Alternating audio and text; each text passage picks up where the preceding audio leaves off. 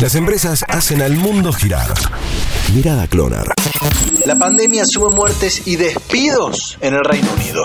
Un total de 730.000 puestos de trabajo se perdieron en el Reino Unido entre marzo y julio de 2020 debido a la pandemia de coronavirus, lo que representa un mínimo histórico tanto en el año como en el trimestre. Solo en los últimos tres meses de este año se perdieron 220.000 empleos, algo que no sucedía desde hace por lo menos 10 años y un poco más, cuando en el 2009 la crisis financiera global causó estragos también en la isla británica. La tasa de desempleo del Reino Unido se estimó solo apenas en 3,9%, en gran parte sin cambios en el año y en el trimestre anterior, ya que millones de trabajadores aún permanecen en el plan de licencia subsidiado por el gobierno británico que paga hasta el 80% del salario. Las estimaciones reales dan cuenta de que alrededor de 7 millones y medio de personas están temporalmente fuera de trabajo, de los cuales más de 3 millones estuvieron ausentes durante 3 meses o más producto de la pandemia del coronavirus.